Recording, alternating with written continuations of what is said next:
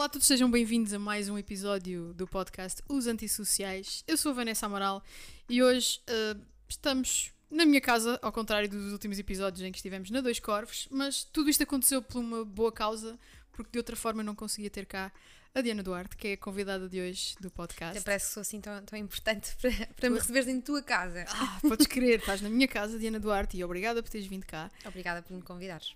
Porque, uh, pronto, eu uh, só estou a convidar as pessoas que eu acho que são mesmo relevantes para este novo universo da, da comunicação e, e, do digital. Portanto, obrigada mesmo, from my heart. E obrigada por teres lembrado de mim. Ah, e, e, vamos já dar um kickstart nisto, porque quero mesmo que as pessoas saibam quem é a Diana Duarte neste contexto e o que é que tu estás a trazer à vida das pessoas uh, como jornalista e como criadora de conteúdo. Portanto, conta-nos quem é que tu és, de onde é que tu vens, o que é que tu estudaste e o que é que as pessoas precisam de fazer para um dia serem uma Diana Duarte. Epá, isso é muitas, muitas, muitas perguntas. É, é, quem é tudo. que eu sou? Isso é uma questão quase filosófica. Quem é que eu sou? Oh, então, eu sou jornalista desde os 21, ou seja, sou jornalista há 7 anos. Uh, nasci em Coimbra, fui bebê para Leiria. Toda a gente pensa que tu és de Cascais. pois é! Acho que em Leiria as pessoas falam cantar e é por aí. O meu sotaque é mais leiriense. Okay. Uh, vivi em Leiria até aos 17, 18, quando fui estudar para Lisboa e comecei por estudar Direito. Yeah, tava, não, não fazia a mínima ideia que tu tinhas começado por estudar Direito. Estive em Direito, é verdade. Louca, porque Estava no segundo ano. Foste enganada? Não, porque diziam-me que para seguir jornalismo era mais interessante seguires um, um curso uh, com mais conteúdo. Uh, imagina, intelectual, vá. Porque, okay. Só que na altura eu estava muito indecisa. Não, a advocacia não, é, não me dizia muito, mas uh, magistratura e jornalismo. Uh, só que no segundo ano comecei a perceber que aquilo era matéria a mais para quem ambicionava ser jornalista e é um curso muito. Eu tirei na Clássica, que é uma universidade muito absorvente, e apercebi-me que para seres boa naquilo não tinhas muito mais vida além daquilo. Uh, na Clássica. E isso era um problema para ti? Não teres vida? Não, teres, não, não poderes. Uh, ler coisas fora do direito ou teres uma vida social fora do direito. Minha mãe chegou a dizer-me que as pessoas têm de ter um pé na faculdade e um pé na vida. E tu neste momento estás com os dois pés na faculdade, isso não é muito saudável. E quando a tua própria mãe a dizer-te isso, tu percebes, ok, se calhar. Há qualquer calhar, não está bem. Sim, eu estava numa aula de teoria das obrigações e descobri que havia uma terceira fase nesse ano porque até então eu achava que só havia a primeira fase e a segunda, e comecei a olhar para, para cursos de jornalismo.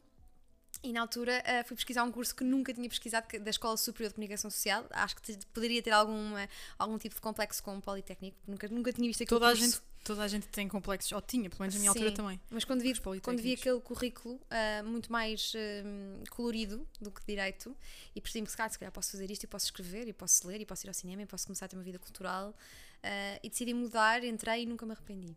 Hum. Mas também nunca, não me arrependo de ter ido para, para direito primeiro, porque também aprendi muito. Só te arrependes daquilo que não fazes? Não, não, sei, nunca pensei muito sobre isso, mas isto em particular, não. não acho que quando dizem, ah, perdeste um ano, não perdi. Eu acho que ganhei um ano em experimentar e fechei aquela hipótese. Ainda bem. Pronto, não era para ti. Não era para mim. Mas deu-te qualquer coisa para. Coisas, sim. Pois. É um curso muito enriquecedor. Eu, se tivesse tempo, se calhar terminaria o curso um dia. A sério? Tu, louca. Não, não sei. Eu, eu conheço muito poucos está advogados. Código, está código. Conheço muito poucos advogados e, e os que eu conheço, uh, portanto, há uh, a parafusa dela lá dentro também já, já, já, já está assim noutro, noutro nível. Uhum. Uh, mas são pessoas extremamente interessantes. Um beijinho aos meus amigos advogados. falando do, do, do, nosso contexto, porque nós já trabalhámos juntas várias vezes, tu lembras de quando é que a gente se conheceu? Se foi online ou foi offline? Eu conheci-te na SAP, não foi? Na, na, na Fontes Pereira de Mel. Não foi? Foi. Foi, foi, foi, foi, foi. Então quando, foi pessoalmente. Quando, sim, foi, foi pessoalmente. Foi, acho que sim. Foi quando uh, vocês começaram a pioneiríssimos a, a Vorten a fazer lives para, para, o, para o YouTube e tu eras uma és uma das, das uh, idiotas idiotas no bom sentido pessoa que tem ideias sou eu desse, desses, desses conteúdos para, para o YouTube da Vorten Ok, então foi esse o contexto. Porque uhum. Tinha ideia que nós já tínhamos falado primeiro antes de. de não, foi, nesse, foi nesse, sala antiga da sala. Ok, sabes quem é que me falou de ti? Foi um ex-colega teu da, okay. da ESC, o Ruben Pardal. Ah, ok. O. Que é da tua equipa, não é? é não é da minha equipa, mas é meu colega okay. na, no, no, marketing da Vorten. Portanto, ele disse: pá, tens, tens Andamos todos ligados. Andamos todos ligados. Depois vamos a ver isto, é tudo meio muito pequeno. Ele falou-me de ti, ele disse: tens que ver uh, aquilo que a Diana Duarte está a fazer. Na, no Instagram da SIC Notícias. Ah, foi por aí, no Instagram. Foi, foi okay. por aí, foi por aí. E eu pá, passei ali uma- umas semanas a ver e tal. Eu sei que, tipo, uau, isto pode ser super interessante para aquilo que nós queremos fazer. E foi, foi, foi aí que, que falei contigo e aconteceu. Foi o primeiro live de tecnologia que nós fizemos, Uhum. acho eu, assim, com Sim, o even- acompanhámos o evento eh, da Samsung. o. Acho que foi o primeiro. O da Samsung ou foi da iPhone? Não sei, mas foi um deles, foi um daqueles no final do ano. No Uhum. final do ano. E o que é que tu achas desse, desse formato assim? E o que é que tu achas, acima de tudo, de- de- das marcas começarem a Eu acho que eu, diversificar? quando, quando aceitei eh, fazer esse trabalho convosco, achei que era muito inovador, achei que poderia ser feito por um, por um grupo, por uma televisão. Uhum. É acompanhar aquele evento eh, e contar eh, quais foram as novidades, porque é um evento, vocês veem os números, não é? Que é acompanhado mundialmente e cada vez tem Uhum. mais público. E acho que é um serviço interessante, porque nós, há cada vez mais relações, não assim tantas, mas com jornalistas de tecnologia. Por exemplo, no Observador temos uma parte de tecnologia. Uhum. Eu acho que, que é muito importante cobrir isso, porque há mesmo público e vai continuar a haver, não há, não há outra forma. Por isso eu acho que, e na altura dei os parabéns à Vorten por, eh, por se anteciparem nesse, nesse campo. Mais ninguém fez ainda. Ainda, mas onde lá chegar também. Sim, vamos. É- acho é que não há volta a inevitável. dar. Acho que É o caminho é inevitável. aponta para aí. E falando um bocadinho de- da SIC Notícias, porque foi lá, pelo menos foi lá, que eu, que eu te conheci e o, Uhum. o teu trabalho, e, e pronto, foi, eh, foi lá que tu revolucionaste as redes deles, não é? Com a tua forma jovem e disruptiva de, de, de dar as notícias, não é? No Instagram. Portanto, houve um crescimento gigantesco para os 160k do, do, em menos de um ano, se não estou em erro da, da audiência. Ahm, onde é que tu te inspiraste para criar aquele formato de Sim. notícias em vertical não é? Sim. para o Instagram? Epá, eu deram uma página, a página eh, já estava criada, mas não tinha nada, não tinha conteúdo.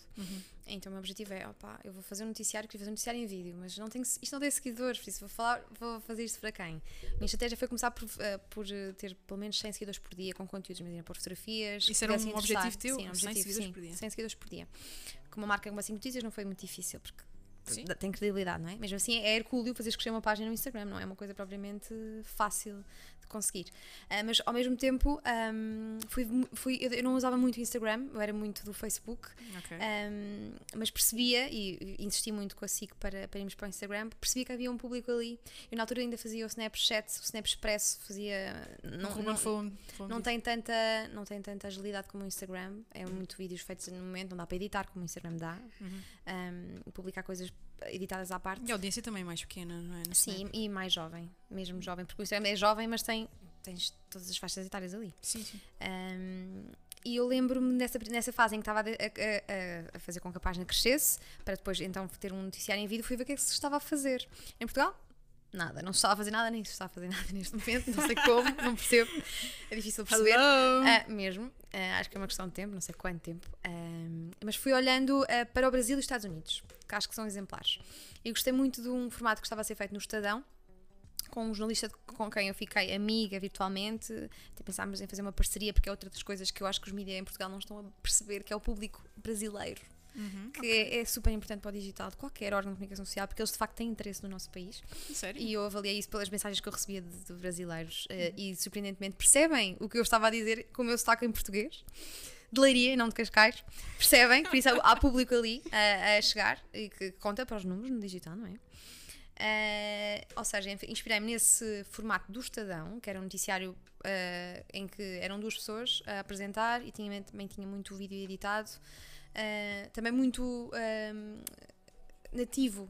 Não havia aqueles. eh, Como eu, eu também era muito nativa, era- não havia grafismos ehm, Sim, feitos é- à parte, era tudo com, com o lettering do Instagram. Claro.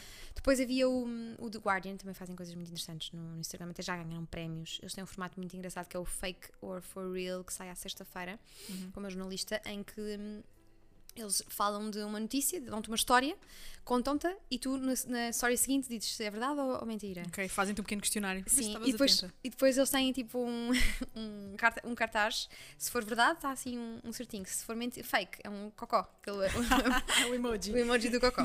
E depois contam-te a história verdadeira. Ah, eu acho, e acho que esse foi esse, esse formato deles que, foi, que ganhou um prémio de jornalismo digital. Ah, depois há um muito interessante que é o Stay Tuned da NBC, que é um noticiário em dois minutos, que era o que eu fazia, eu fazia uma coisa parecida para o Facebook da SIC Notícias, ah, mas também pensado para Story, é um formato que migrou do Snapchat para o Instagram e que cresceu bastante. Foi lançado mais ou menos na altura em que eu lancei o Instagram da SIC Notícias e neste momento já deve ter bastante mais seguidores do que na altura tinha mil.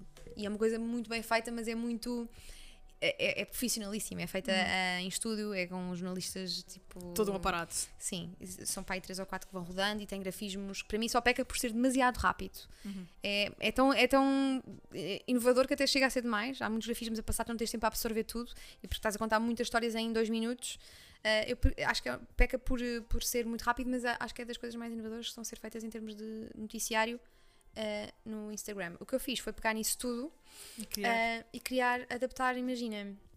Havia alguns problemas uh, no sentido de a SIC e CMTV, a TVI, às vezes começam muito por, por crime, não é? Uhum. E eu, faz- eu tinha um pouco esse- essa preocupação de, ok, eu quero representar o meu canal, eu quero dar as notícias que estão a ser dadas no meu canal, mas há notícias que eu não quero dar aqui porque acho que não, não, não estou a acrescentar assim estavas tanto. a segmentar a coisa, não Sim, é? Para imagina, se há um crime, se é o crime é o mais falado do, do dia, eu se calhar não vou abrir com o crime.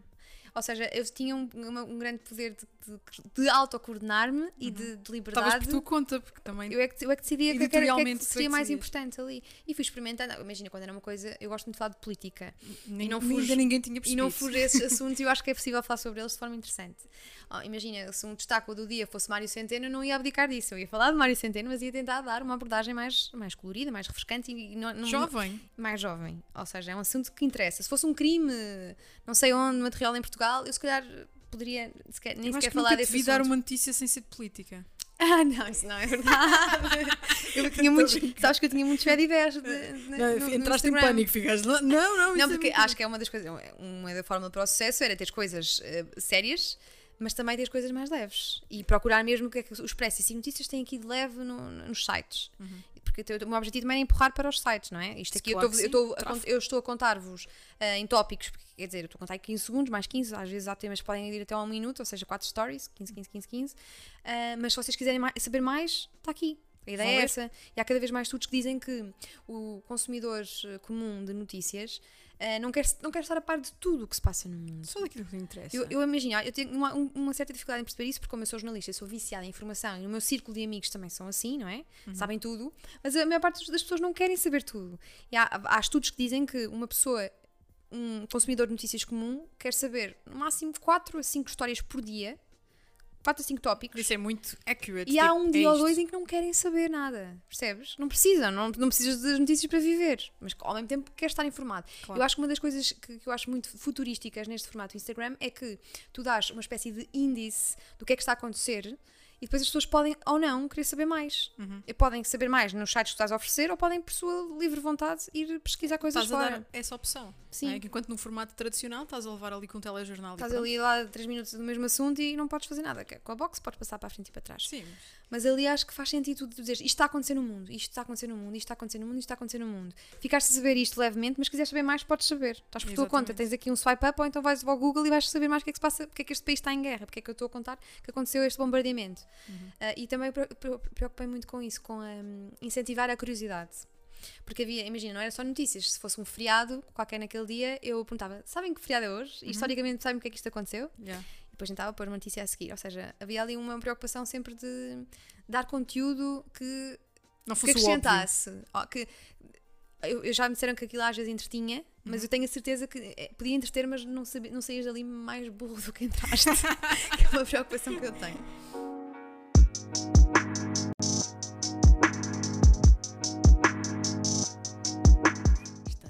Volta para mais uma parte dos antissociais. Comigo tem a Diana Duarte. Mas Mas que se chama antissociais? Porquê? Porque eu sou sempre o oposto, sempre ao contrário. Então pensei, já que eu vou convidar pessoas que trabalham o digital num contexto das redes sociais, eu vou chamar o programa os antissociais, porque estas pessoas de antissocial não têm nada.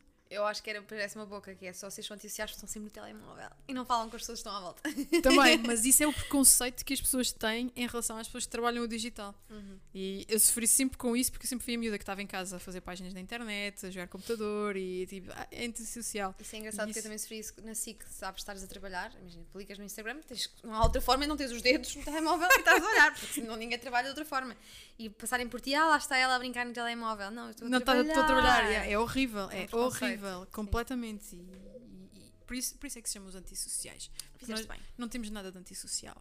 Portanto, antes de voltarmos à conversa, só aqui um momento para o meu sponsor, a Dois Corvos, que nos cedeu estas cervejas fantásticas e eles hoje estavam em festa e estavam muito bem dispostos também lá no Tap Room.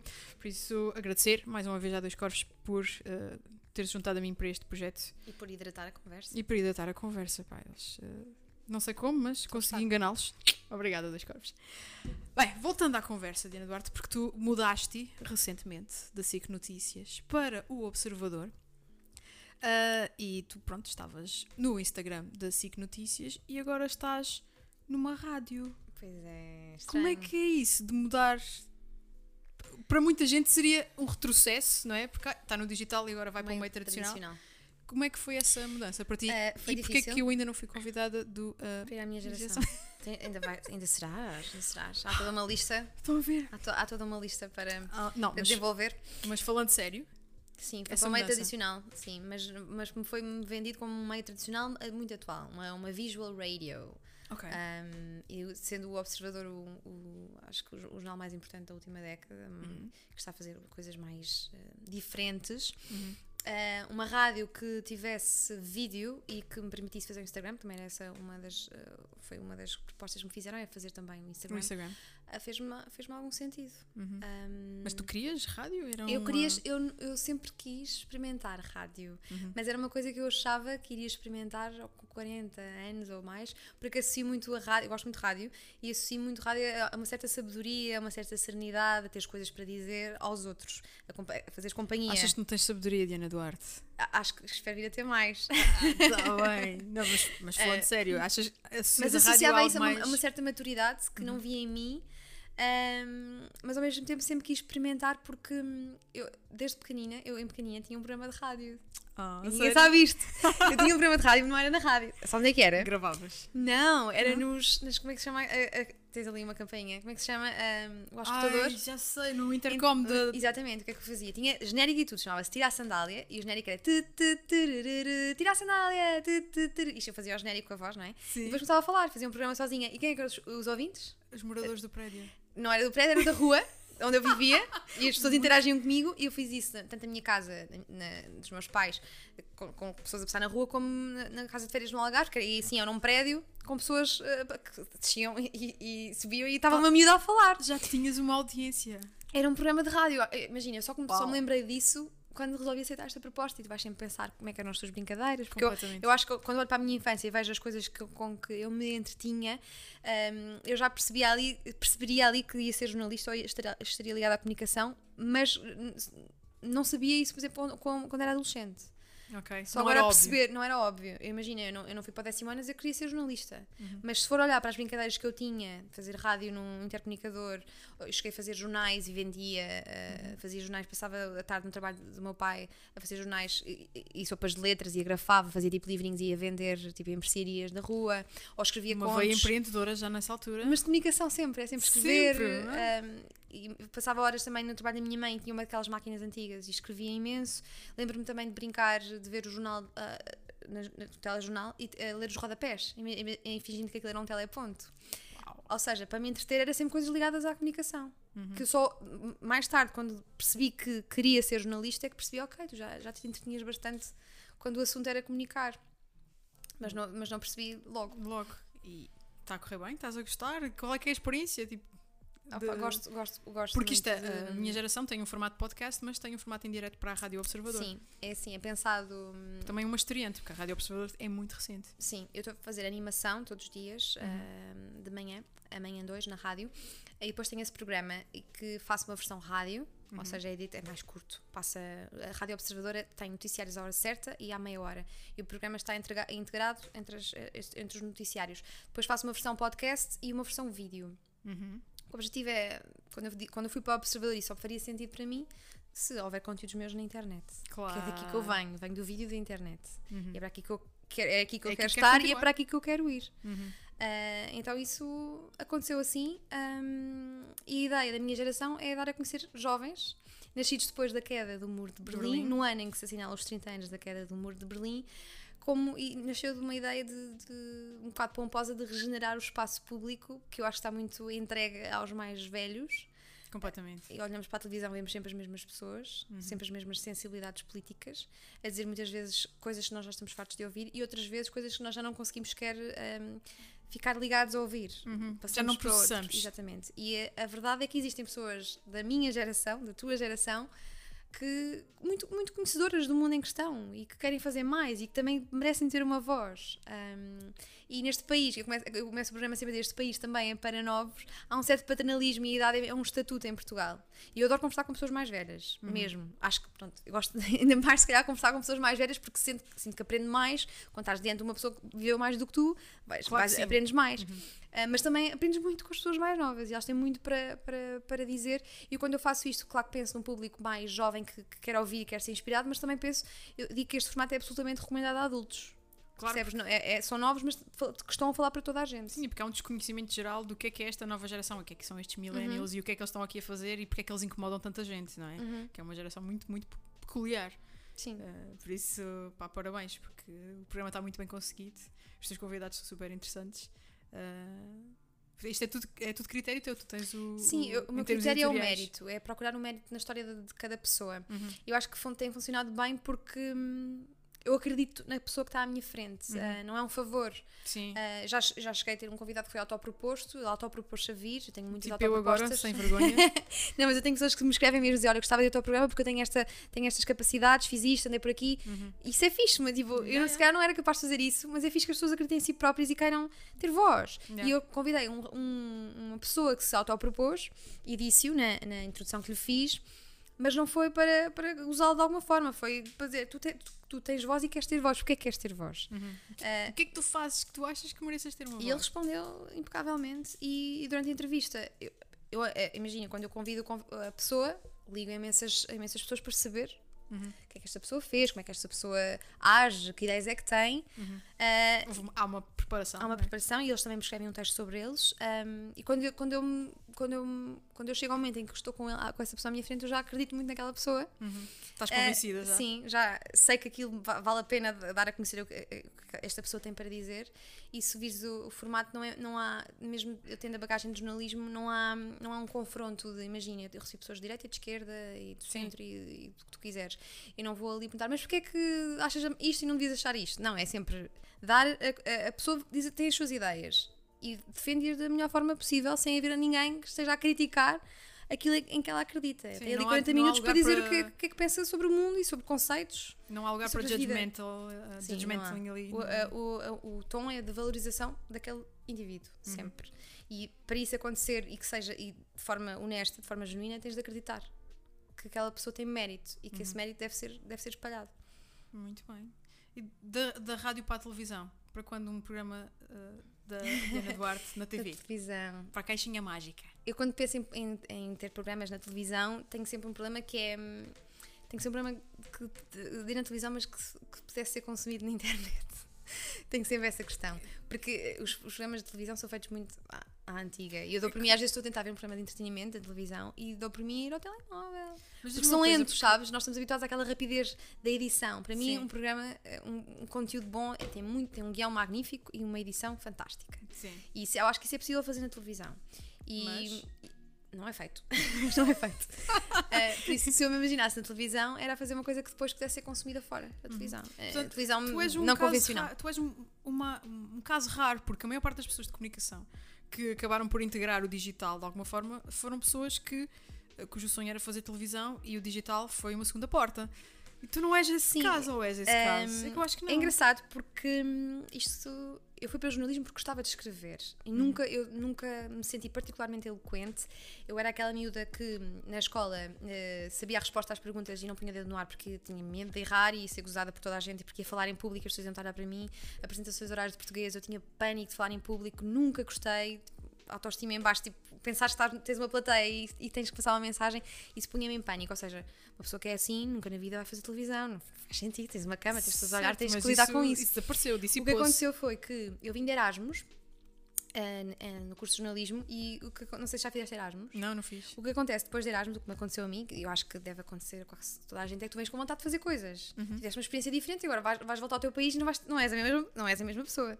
Queres fazer coisas. Certo. E na altura uh, fui para a CMTV, que era o projeto que estava a nascer. Uhum. Uh, mas eu ia para o Correio da Manhã, ia escrever, para um estágio.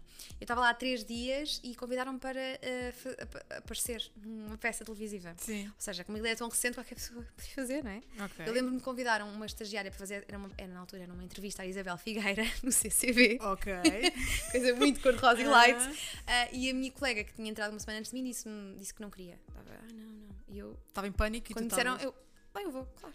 Claro que o sim. que é que eu fui fazer? Deixa-me tomar aqui Eu, que uma câmera, fiz uma câmera a apontar para mim, ter o microfone da CM e falar, te- tens de fazer aquele vídeo inicial de uma reportagem. Uhum. Pânico total, mas quando, quando, quando me fazem proposta, eu só, eu só dou por mim, eu estava a assistir-me ao que eu estava Fora. a fazer e dizia, sim, ok, eu faço. Ok, eu faço. No dia seguinte foi e pronto. E ela foi impecável comigo, era a primeira vez que estava a tremer um pouco. Mas no dia seguinte estava a aparecer a minha cara, Diana Duarte, jornalista, na CMTV.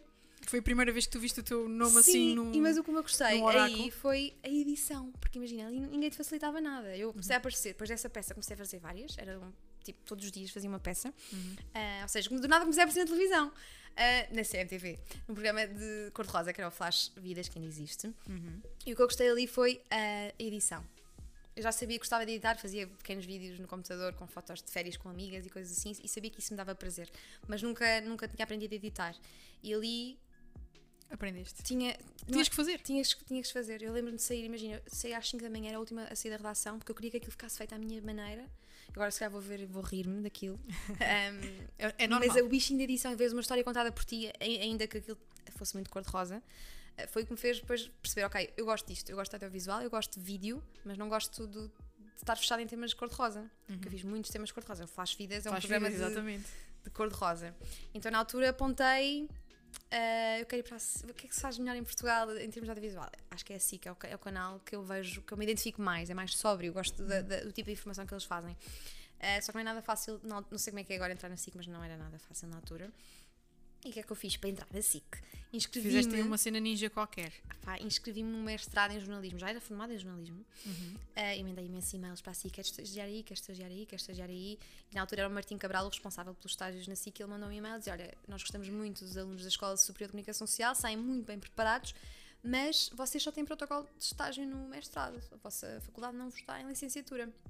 Lá foste disse, para ok, mestrado. vão, obrigar-me a pagar um mestrado para eu conseguir um estágio não remunerado. Isto é Ah. Portugal! E eu lembro-me na altura toda a gente a dizer-me que eu era burra e tonta, porque já era formada em jornalismo e ia investir não sei quantos mil euros num mestrado para um estágio em que não ia ficar, porque ninguém fica num órgão de comunicação social, muito menos como a SIC. E na altura então. Eu Não conheci- acontecia. Conheci muitos colegas meus da, ESCS que entraram e saíram e, não- nada, não houve contrato nenhum trabalho. Ok. Isso foi um, foi um, um ato de, de- de risco total.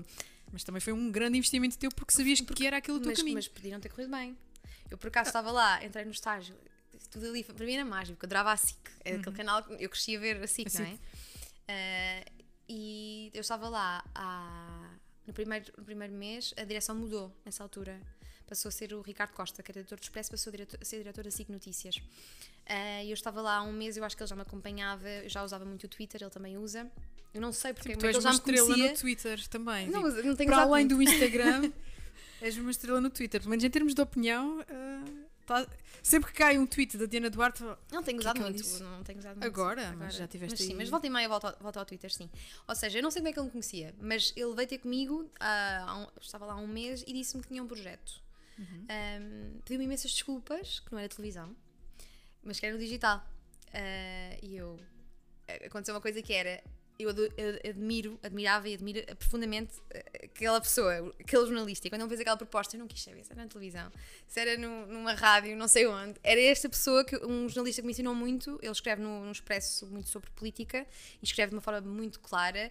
Eu lembro de ser miúda, tipo miúda, vá, com 18, 19 anos, e querer perceber mais sobre esses temas e ler o Expresso e, e sentir que, que, que ele me ensinava muito. E quando essa pessoa que tu admiras te convida se torna diretor do canal, por acaso, onde tu estavas a estagiar e convida-te para um formato que é digital e não é televisão, tu nem pensaste. não, Nem queres saber onde não é que quero. é. Ele explicou uma ideia, que era um noticiário. Muitas vezes perguntam-me se a ideia do SIG Notícias Prime, esse noticiário para o Facebook foi minha, não foi? Foi do Ricardo Foi do Costa. Ricardo. E ele achou que eu poderia, poderia fazê-lo. E nessa semana, é uma coisa engraçada, que eu recebi outro convite para entretenimento. Ok. Ah, no mesmo canal. Ah, para um programa Na, na SIC. na SIC Radical. Oi. Um, na mesma semana.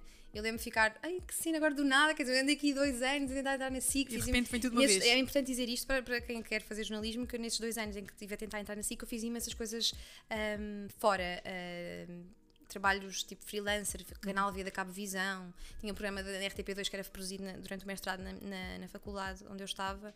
Ah, Lembro-me de fazer. hum, Tu fizeste muito, ou seja, não paraste, é tipo, não mas vou foi, foi tudo pensado, imagina. ah, eu fiz ah, muitos trabalhos como, acho que se diz hospedeira, Promotora. promotora, Uhum. que eu tinha um, um certo complexo com isso, tinha amigas que faziam isso desde miúdas e eu achava sempre que era um, um trabalho um bocado fútil. Uhum. E lembro assim: não, eu vou fazer isto porque além de dar uns trocos, eu vou. ahm, aquele meu problema de falar em público e ter que falar com pessoas foi um mais um. És jornalista, vais ter que entrevistar pessoas, vais ter que deixar de ter vergonha de encarar pessoas.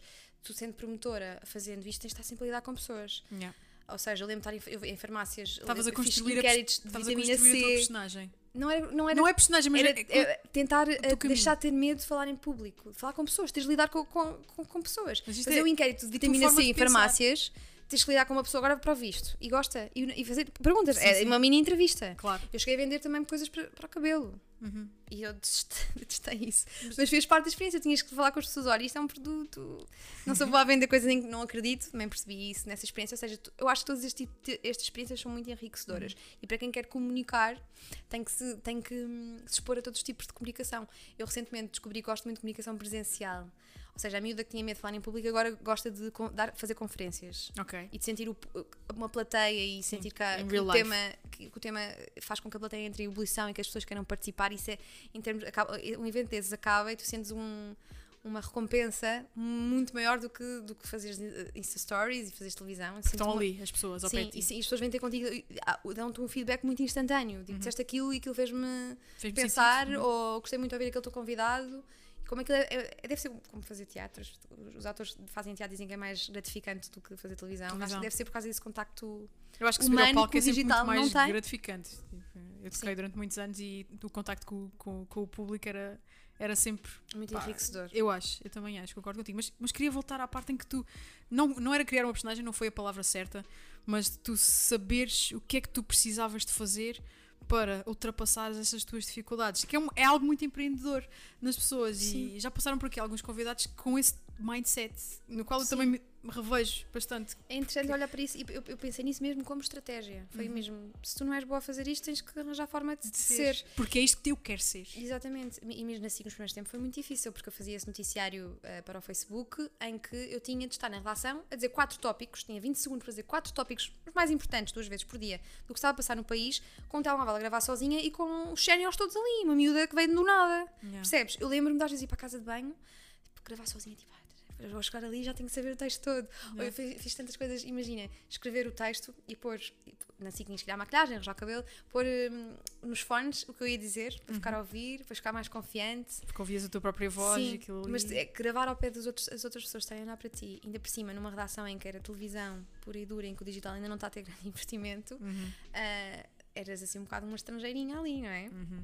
E não era muito fácil, não, não, sendo, não tendo essa capacidade de falar em público e estás confortável a dizer qualquer coisa para uma câmara, não foi nada, nada, nada fácil. E hoje em dia é. Eu agora recentemente fiz um, um, ah, na Rota do Palanque, ah, que é uma, foi, foi uma, Foi agora para as, para as eleições. no Observador Uhum. para acompanharmos as legislaturas, as legislativas Uhum. ah, diariamente, aquilo era gravado na redação. Uhum. Não, e eu vi. lembro-me de não. Imagina, estava a redação toda ali e eu não, Estavas lá, na boa, quero. a fazer a cena. gravar, não a falar com os teus colegas. não tem complexos. E imagina, isto agora é uma coisa, parece que foi, é fácil, mas não foi, isto foi Foi construído, uma isto não foi, não nasceu assim, isto tem muito trabalho por trás. Uhum. As pessoas perguntam como é que tens tanta vontade? Tenho porque foi trabalhado, foi muito trabalhado.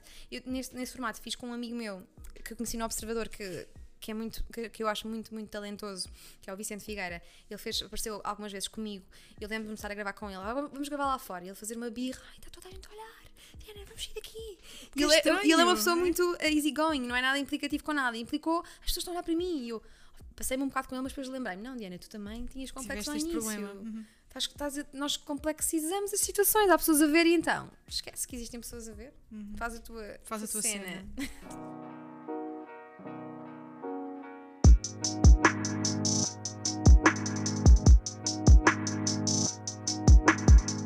Diana Duarte. Cá estamos, Cá mais, estamos um, nós aqui. mais um- uma cervejinha. Sim, um refill aqui do Dois Corvos. Hoje não estamos no Tap Room em Marvila, mas estamos na minha casa. à conversa com Diana Duarte e estávamos a falar há bocadinho de- da, da, da tua transição de- do Instagram, ou seja, dos meios digitais para, para a rádio, a Rádio Observador, onde tu tens um programa que é A Minha Geração. Muito interessante, também já falámos disso aqui. Agora eu queria saber se tu vês televisão. A Diana Duarte vê televisão. Olha, uh, vejo televisão. A minha forma mais convencional hoje em dia de ver televisão é ligar o YouTube à Smart TV. Não, então isso não é televisão. É televisão. É, Ah, vês na Eu, caixinha, mas estás a ver assim, Este ano vi muito pouca televisão porque acho que foi o ano em que eu trabalhei mais. uh, então Uhum. chego a casa, não, não dá para ver televisão. Quando vejo televisão, é normalmente ver notícias.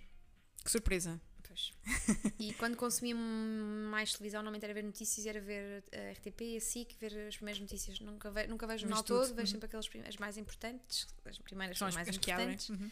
E não há nada que eu veja na televisão, ah, acho eu, não há nenhum programa que eu veja neste momento. Portanto, Netflix, eh, pronto, que é digital. A Netflix vejo algumas coisas, documentários, Uhum. ah, mas nem sequer vejo assim uma série. ah, Não.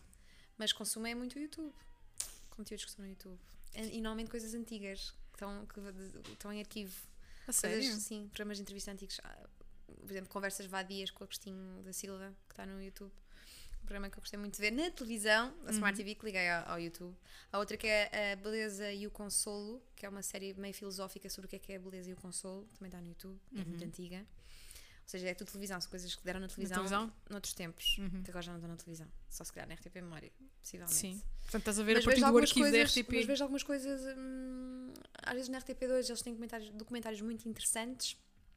Ah, e às vezes ve- agora comecei a apresentar, a co-apresentar o prova oral na RTP, É eu às verdade, vezes sim, tenho de ver só para ver como é que aquilo correu. Ah, e está a correr bem. Eu tenho visto alguns programas. Sim, ah, mas- resolvi experimentar, mais uma vez ahm, desliguei o, o botão de. Ou seja, não é, isto não é, não é propriamente um tipo de conteúdo que eu me, me- me imaginaria a fazer, Uhum. porque é entretenimento puro e duro, não Claro. há ali volta a dar.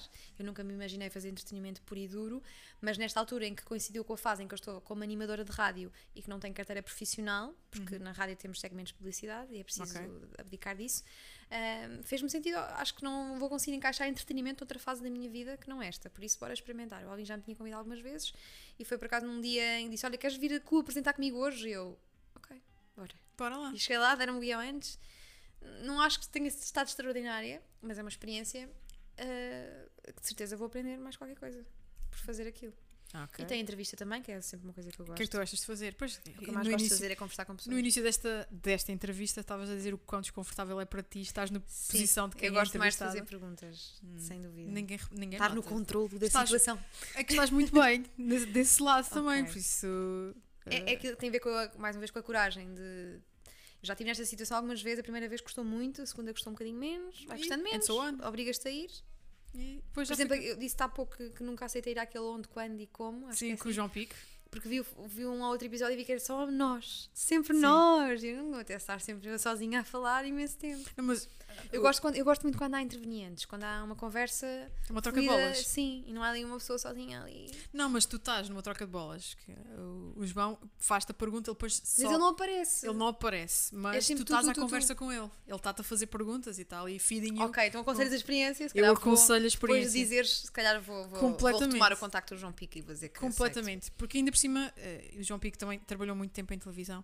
eh, e eu penso que ele também trabalhou na SIC, se não estou em erro. aceito. Ok. Uh, portanto, ele também conhece muito bem o mundo jornalístico e, e os temas que ele traz Sim. para cima da mesa são Mas muito digo-te, eu gosto muito do formato e uh, gostei muito do episódio com a Bumba na Fofinha, que eu não sabia nada sobre ela. Uhum. E quando a ouço a falar, fiquei. Ah, que Que cena, também- Porque ela percebe imenso da área em que está. Exatamente. Aquela mim é muito comunicação motivador, também. sim. E ela é daquelas que não quer saber de televisão. Porquê? Tenho o meu canal.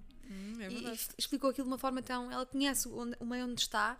Eu passei a admirá-la muito, porque não- sei que já vi um ouvido ao outro, não, era, não acompanhava muito, mas depois de ver, graças a esse formato que lhe deu esse espaço todo, percebi que ela tem coisas para dizer. A minha questão é: eu acho que não tenho assim tantas coisas para dizer num formato em que sou eu uma hora sozinha a falar. Hum, não, não digas isso. Não digas isso porque vais, vais te surpreender com, com Comigo que tu É verdade, olha. vai Mental ser uma- Coach, vai, Vanessa Amaral. Bling bling. Gustavo, muito Gustavo Santos. Ah, claro. É para isto que eu estou. É para isto que eu fiz. Vou repensar, vou repensar a questão de ir lá. Devias, devias mesmo. Falando de, de criadores de conteúdo, porque já, já, já percebemos que tens aqui um fascínio por, por aquilo que se faz no Brasil, não é? Uhum. Uh, mas worldwide, não só no Brasil, mas Portugal e no resto do mundo, quem é que são as tuas referências? Quem é que são os teus criadores de conteúdo preferidos? Essa pergunta é difícil. Sabes porquê? Porque eu às vezes sinto que sou um bocado autista na internet. Eu vou mais para mandar postas e não vou ler muitas outras postas dos outros. Ok. Por isso eu tenho mesmo alguma dificuldade em dizer-te isso. Ahm, porque lá está, eu vou sempre às coisas. Imagina, o Agostinho da Silva, esse Conversas Vadias que eu te disse, para mim é um youtuber. Porque se eu estou a ver no YouTube e se aquilo é um formato de entrevistas, para mim é um, é um, é um, é um produtor de conteúdo. Alguém pôs aquilo ali. Gosto muito da Anabela Mota Ribeiro, que também é outro, pod, outro não é um podcast, é um formato que dava na RTP há muitos anos, que já nós não éramos nascidas, que está no YouTube. Eu gosto muito, agora não me lembro de ninguém. Da Acho que- atualidade. Acho que depois de ver essa entrevista como Bumba na Fofinha, fiquei mais atenta Uhum. ao, que ela, ao, ao que ela faz, particularmente numa fase em que ela fez algumas viagens. É verdade. Mas também não, não, não, sou, não, não sou muito fiel, não é uma coisa que eu, que eu vá consumir sempre. Que é o bom do Ah, YouTube, é que podes sim. consumir quando quiseres. Sim. Mas depois há pessoas que fazem coisas maravilhosas, como por exemplo um, o Bruno Nogueira, fez uma série há pouco tempo. Olha, vi televisão nessa fase. Não sei se foi este ano ou ano passado, uma série com o Miguel Esteves Cardoso Uhum. na RTP, em que era um- simplesmente uma conversa. Era uma conversa. Livros e uma conversa. Eu achei esse Aham. formato fascinante porque tenho um fascínio grande pelo Miguel Esteves Cardoso. O Bruno Nogueira é um tipo inteligentíssimo. Eu cresci a ouvir o Miguel Esteves Cardoso na Noite da Má Língua. Sim, eu, não- eu não- eu era muito pequena. Há algumas coisas estão no YouTube, tenho pena de não, não ter pequena, tido mas- cérebro bom para acompanhar esse programa, que acho que foi muito inovador Era na muito altura. bom. Era muito bom. Era uma mesa só de, de gente de Sim. boa cabeça. E eu, eu cresci também a ler as crónicas dele, de- Uhum. dos anos 80 e 90, que foram um sucesso na altura. Ele é um verdadeiro humorista em Portugal. E depois, quando, quando- ele ele é muito difícil, já tentei entrevistá-lo, é muito, ele não, é muito difícil dar entrevistas. É? E qu- quando ele aceita fazer esse formato, em que é, é- o, é- o conceito é, é- O Bruno Nogueira tem ali uns temas, e ele tem outro no caderno, e olha, vamos falar sobre isto, vamos falar sobre telemóveis, vamos falar sobre cerveja, vamos falar sobre, sobre Portugal, sobre qualquer coisa. E eles conseguem desbloquear a conversa a partir de qualquer assunto. Uhum. Ahm, O que não é fácil, não é? não, tens, tens, de ser bom, tens de ser bom conversador. E eles Uhum, dois eles são. dois. E uh, ficou sempre muito engraçado. Houve episódios uns, uns melhores do que outros. Mais coisas que eu tenha consumido. Uhum. Hum, não me lembro, ajuda-me. Coisas Formato. boas. Não sei, eu, eu não tu sei. consomes, tu papas muita coisa. Eu papo né? muita coisa, mas só papo merda também. Só papo merda é muito bom. trash, trash content. Até trash content, porque ao fim do dia. Não, Mas eu tive uma fase em que, tive- em que me obrigava agora vais ver trash, vais ver o que é que se está a passar na internet. Mas eu agora não, sei dizer que trash é que andei a ver. Ah, já eu andei a ver. Eu lembro-me de uma fase em que percebi que, é que era que havia tipo a Mia Rose fazia vídeos a, mostrar a vida toda e eu fiquei, vlogging. como assim isto existe? Isto existe Isto há há público para isto. Eu lembro de uma tarde a ver e fiquei. A mim assustou-me. Porque, porque não, era, não, não, não conseguiria consumir aquilo diariamente. Uhum. Porque aquilo não acrescenta. Muito acrescenta. Não sei, acho que depende eu tenho, de eu tenho esse, esse problema. Eu preciso de ver conteúdos que saia menos burro do que aquilo que entrei. Tem a ver com aquilo que eu gosto de dizer isso e gosto também de És sentir. exigente com o teu cérebro. Mas, mas isso às vezes é mau, porque eu tenho aprendido que é bom desligares o cérebro. Eu não consigo, eu tenho muitas dificuldades em desligar o cérebro. Uhum. E o entretenimento por e duro e o trash é- são magníficos Uhum. nessa Portanto, função. nunca vamos apanhar a Diana Duarte a ver as Kardashians, portanto. Não, isso é difícil. Vou dizer uma coisa: um entretenimento puro e duro que eu gosto, eu não tenho consumido muito, e é na televisão, eh, é o Alta Definição. que é um programa de entretenimento puro e duro, Uhum. muito manipulativo em termos de edição, música e tudo mais. Ahm, comercial, com aquelas músicas. Certo? Mas, lá está, entrevista, histórias de pessoas. Exato. E consegues desligar. Porque é uma história de uma pessoa feita de uma forma. de- de- aquilo é para mim é exemplarmente o que é televisão. Porque aquilo é mesmo tudo manipulado. Eu acho que aquilo é manipulado num bom sentido. Sim, sim, sim, tá, é Imagina, controlado. Eu não tens noção, aquilo é uma hora, mas imagino que algumas daquelas conversas demorem 4 ou 5 e depois ele edite, a equipa edite com as coisas mais interessantes. Claro que sim. Daí aquelas coisas, aqueles, aqueles Para puxar a efeitos todos. lágrima, para. Sim, é, manipula- é televisão pura e dura. É, é o tipo de televisão que eu, que, eu, que eu gostaria de fazer, que é esse, ter um guião e ter uma edição. Queres pôr as pessoas a chorar, Diana Duarte? Nesse caso ele quer fazer chorar, mas tu podes querer fazer rir. Uhum. E, ele está tudo espremido, ou seja, não perderes tempo. Deste ali um shotzinho em que estão sempre coisas a acontecer. Está sempre uma, qualquer coisa. Foi, foi construído para ser consumido. Entre, para tu desligares durante uma hora, tu saíste de ti, dos teus problemas, para ouvir a história daquela pessoa. Ok. Por isso, olha, viste? Parabéns ao Daniel Oliveira e à SIC por, este, por este formato. De todos os conteúdos do Que eu- mundo que, a Diana podia referir. Eu escolhi referiu alta o definição. definição. Bem, excelente, excelente. E, pá, e perguntando agora se faz, se se faz bom conteúdo em Portugal. Bom conteúdo em Portugal. Bom conteúdo em Portugal. Eu acho que estamos no caminho certo para fazermos bom conteúdo em Portugal e acho que se pode fazer melhor conteúdo em Portugal. Hum, meaning? Hum, isto é difícil. talvez com esta minha dificuldade em, te- em te dizer um, um conteúdo que eu acompanho Uhum.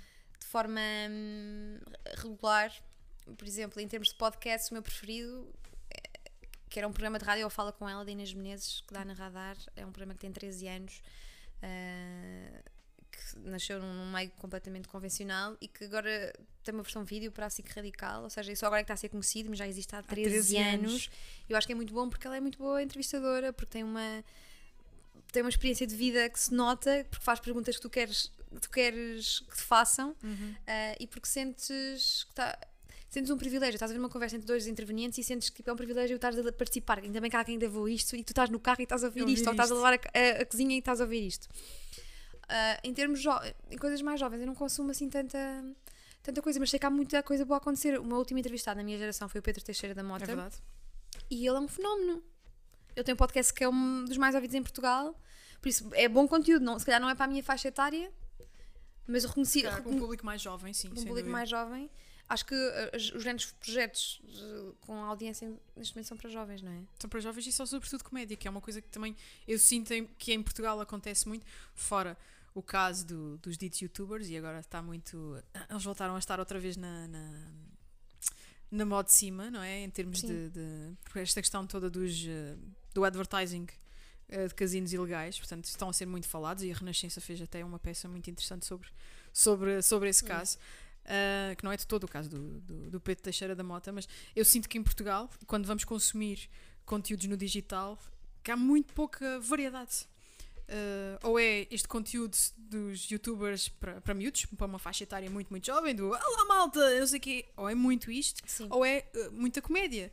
Uh, Sim, onde é que está o in-between? Onde é que estão os outros conteúdos? é- é a crítica que eu, queria, que eu quereria fazer, mas não, não queria ser pedante, é que faltam, faz falta conteúdos para pensar. Ok. Que era, é aí, é aí que, eu me, que, eu, que eu me enquadro. Eu, quando penso num conteúdo, é sempre aquela história de. No final, tu tens de saber mais qualquer coisa. A- Ativei a tua curiosidade, quiseste pesquisar mais sobre isto, um, tiveste de tirar notas. Uhum. É, tens de ter uma postura um bocado ativa em relação àquele, àquele conteúdo, não, é- não é Porquê é que passivo. isso não acontece em Portugal? Eu não sei. Acho que nós, achas que nós não gostamos de pensar? Achas que nós não gostamos de saber mais? não sei, é Estas estás a fazer perguntas Eu difíceis. sei, mas é que eu cresci numa casa em que se via a Casa dos Degredos e, e, e, e se via Mas o é- Big Brother sim, e em eu Portugal ainda há muitas pessoas analfabetas e há muitas pessoas vêm. É verdade. E, e eu percebi a importância do Big Brother no contexto da televisão em Portugal e foi algo que trouxe. eh, que fez a televisão em Portugal crescer. Não percebi porque é que 15 anos depois ainda se consomem esses conteúdos tipo como se fosse uma novidade, não é? Eh, e que Sim, isso gera verdade é que se há público, as televisões, As televisões têm- continuam a- apostar fazê-lo, não nisso. é? A minha questão é até quando é que vai haver público? Espera. É daqui a até 50 anos este público, o público vai morrer e, e isto, isto vai acabar ou o público morreu, educou as suas crias para continuarem a consumir este tipo de conteúdo? isto. Porque isto vai dar uma, uma questão estrutural da educação, Uhum. Não é? Se, se tu lês pouco, se não, não, não tens uma vida cultural desde, desde cedo, e eu acho que isso é um dos problemas em Portugal. Ahm, eu não, nasci- não vim de um meio de, de gente super, hiper, mega culta. Uhum. O que é que os teus pais fazem? Só por curiosidade, o que é que os teus pais O meu fazem? pai tem uma clínica dentária e a minha mãe é, é funcionária pública na Câmara de Leiria. Isto Ok. é estranho, estás a ver? Eu sei, não, é porque é estranho. É estranho normalmente percebes o contexto. Sim, eu não venho de nenhum pessoa- meio privilegiado culturalmente e acho que o que fez diferença na minha vida foram os livros e as leituras, porque sendo uma criança curiosa que agora percebo que era, hum, foi a leitura que me trouxe isso. E eu acho que em Portugal há muitas crianças que não têm, não têm livros em casa, assim, espalhados e que possas abrir. Uh, Hoje em dia há bibliotecas, há tudo, não é? Mas a educação é muito importante para empurrar as pessoas para aí. É por isso que eu me preocupo bastante quando entusiasma muito comunicar para jovens e tentar sempre acrescentar qualquer coisa que Aquilo faça ir ler mais sobre isto e descobrir mais coisas. Uhum. E é- é- acho que é a única forma, mas, é, mas eu- há um problema que é quem tem este cuidado, quem gosta muito de ler e tem uma vida eh, intelectual muito intensa, depois eh, cai no erro de não querer eh, que isso chegue a mais pessoas. E é preciso seres um restrito. pouco. Imagina, eu quando estou a produzir, eh, estou a ler um livro e quero partilhá-lo, eu assim vais perder tanto tempo agora a partilhar o livro, a dizer de onde é que vem, não sei o quê, e podias estar a ler o livro inteiro. Eu tenho esse, às vezes não partilho já coisas porque não tenho tempo. Mas depois penso, pá, não, partilha, porque já há pessoas, quando eu partilho um livro, perguntam-me sempre qual é, quem é o autor, em que página é que está. E eu sinto tipo, ok, fixe, alguém vai querer ler, isto. Yeah. E tu conseguiste. Estás a educar as pessoas Yeah. também. Eu, mas eu gosto quando isso acontece comigo. Eu, gosto quando, eu adoro quando descubro um livro porque alguém, Alguém falou partilhou, disso. alguém falou disso ou ouvi numa entrevista. Uhum. E quando tu percebes, eu, quando comecei a dar sugestões culturais e coisas assim, não foi a pensar nisso, mas quando tu percebes que, ok, está, tal, tal como houve pessoas que chegaram a Alguém mim, ouvir-me. eu estou a chegar a outros, ah, é fixe. E falando de redes sociais, qual é que é a tua rede social preferida? Porque eu sei onde é que eu gosto mais de te ver. não, é, não é propriamente. O Instagram, reconheço o teu trabalho e adoro o formato de Instagram, mas eu sou mais Twitter. Eu adoro a tua presença no Twitter. Ok. Já referi aqui há bocadinho, porque tu és sarcástica e às vezes até és atrevida. E gosto Atrevidota, como costuma dizer. E eu adoro isso em ti, porque tu és uma mulher moderna ah, que não tem papas na língua e isso é super Mas se ver. bastante. Acho que sendo jornalista, Uhum. eh, não fa- pratico muita autocensura, cada vez mais. O autoflagelo. Antigamente Existe. não tanto, e às vezes olho, há coisas que eu olho que ele escrevia assim, hum, como é que eu escrevi isto? Queria mesmo saber, eu estava na SIC e não queria saber. Yeah. Eu sei que causava algum mal-estar algumas vezes. Ahm, a rede social preferida, eh, não sei, é uma questão difícil, porque eu comecei por usar muito o Facebook. E hoje, hoje em dia pessoas mais velhas vêm me dizer, ah, eu adorava o teu Facebook. E eh, eh, o que eu fazia no Facebook era o que eu faço agora mais no, no Twitter. No Twitter. É, basicamente era postas, era tipo coisas rápidas, curtas. eh, Foste migrando lentamente. e, e para- aconteceu, imagina, eu usava muito o Facebook, porquê? Porque estava a fazer um noticiário para assim notícias no Facebook, duas vezes por dia, ou seja, se eu tinha que publicar, trabalhava ali, E Era ali que tu também tinhas- mais para ali. Eu passei para o Instagram, não era Instagrammer, mesmo de todo, assim que herdas uma página da SIG Notícias e tens que criar conteúdo, tu começas a criar também no teu. Exatamente. E o Twitter, esse foi sempre a rede que, que não, teve, não teve nada a ver com isso. Foi uma rede em que eu estava porque, porque gosto de escrever. Uhum. Ah, eu lembro-me de criar o Twitter na ESC para aí mandar e, e, e, e de escrever o que eu queria, quisesse porque não tinha seguidores, estás a ver? Yeah. Podes escrever o que tu quiseres. quiseres. E agora não podes. Porque sabes que mais pessoas vão ler. E já não mandas piadas à vontadinha. Eu tenho alguns amigos que me dizem que eu devia criar um, um, Blog? um nome, um pseudónimo para dizer aquilo que eu quisesse à vontade. Olha que não Pá, era mal pensado. Mas não tenho vontade de estar a criar uma página. Não sei. Eu gostava de viver num mundo em que eu pudesse dizer aquilo que eu, que eu, que eu quero. Sem, sem, Sem filtros, sem má- censuras, Más sem- interpretações. Que acho que é um, dos grandes problemas da internet é esse. É que tu dizes uma coisa com um contexto, às vezes é uma, é uma coisa irónica e alguém não entendeu. E há sempre uma Maria ofendida.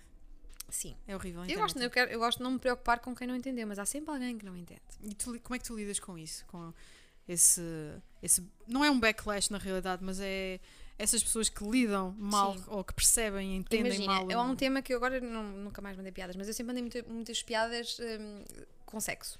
Que sexo é um tema universal e Uhum. Sim, é um humor Já mais disse- masculino. Já dizia a Madonna: eu Sex cresci- makes the world go round. Eu cresci no meio de rapazes eh, e tenho um, dizem muitas vezes que eu tenho um humor masculino. E eu sempre passei algumas dificuldades quando mando uma piada assim. eh, ter- tenho muitos amigos conservadores que é logo Jovem tu não conservador estar a dizer direita." isto, tu és uma menina. Percebes? Ah, mas se dissesse em privado, se calhar iam achar graça. Mas como Claro. está mais pessoas a ver, não, não devias fazer isto. Uhum. Isso é um bocado chato. Eu não devia fazer isto porque eu não estou a fazer mal a, mal a ninguém. Pois não. Ahm, Mas as pessoas ofendem-se, e ofendem-se por ti, e ofendem-se por. não, mas se for uma um, um gajo fazer uma piada sexual, É um herói. fixe. Yeah. Uma miúda, jornalista então, não é aconselhável. Não é fixe. Mas tu fazes na mesma. E é por Não, nunca mais fiz, mas antes fazia muitas. Eu sei, pois eu, eu lembro-me. eu lembro-me de algumas que eu fiquei tipo, huh, ok. eu nunca diria isto. E eu acho que sou um bocadinho desbocada às vezes, mas eu nunca diria isto. Mas calma, agora não, se calhar não tenho nenhum exemplo, não é nada assim, não é, Não, não que é não nada do outro. Não é nada sequer javardo, acho Não, não, eu. não. Eu acho que há ali uma certa finura no humor. Tem sexo, mas é fino. Não, não, claro, tá- Vão desculpa. procurar assim no Não é Twitter. nada javardolas, pelo amor de Deus, não pensem nisso, não pensem nisso, pelo amor de Deus.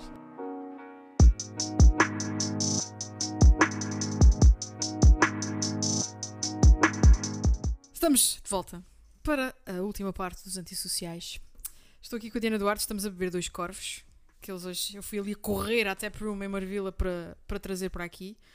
Uh, já estamos a precisar de um refill, malta. Estou a brincar, estou a brincar. Estes mocamos Estás a funcionam brincar? todos muito bem. Já não há mais. Não, há mais. Devia, porque isto é bom. É Estou a bom. gostar. Estás a gostar? Pronto. Uhum. vá. Eu gosto de cerveja.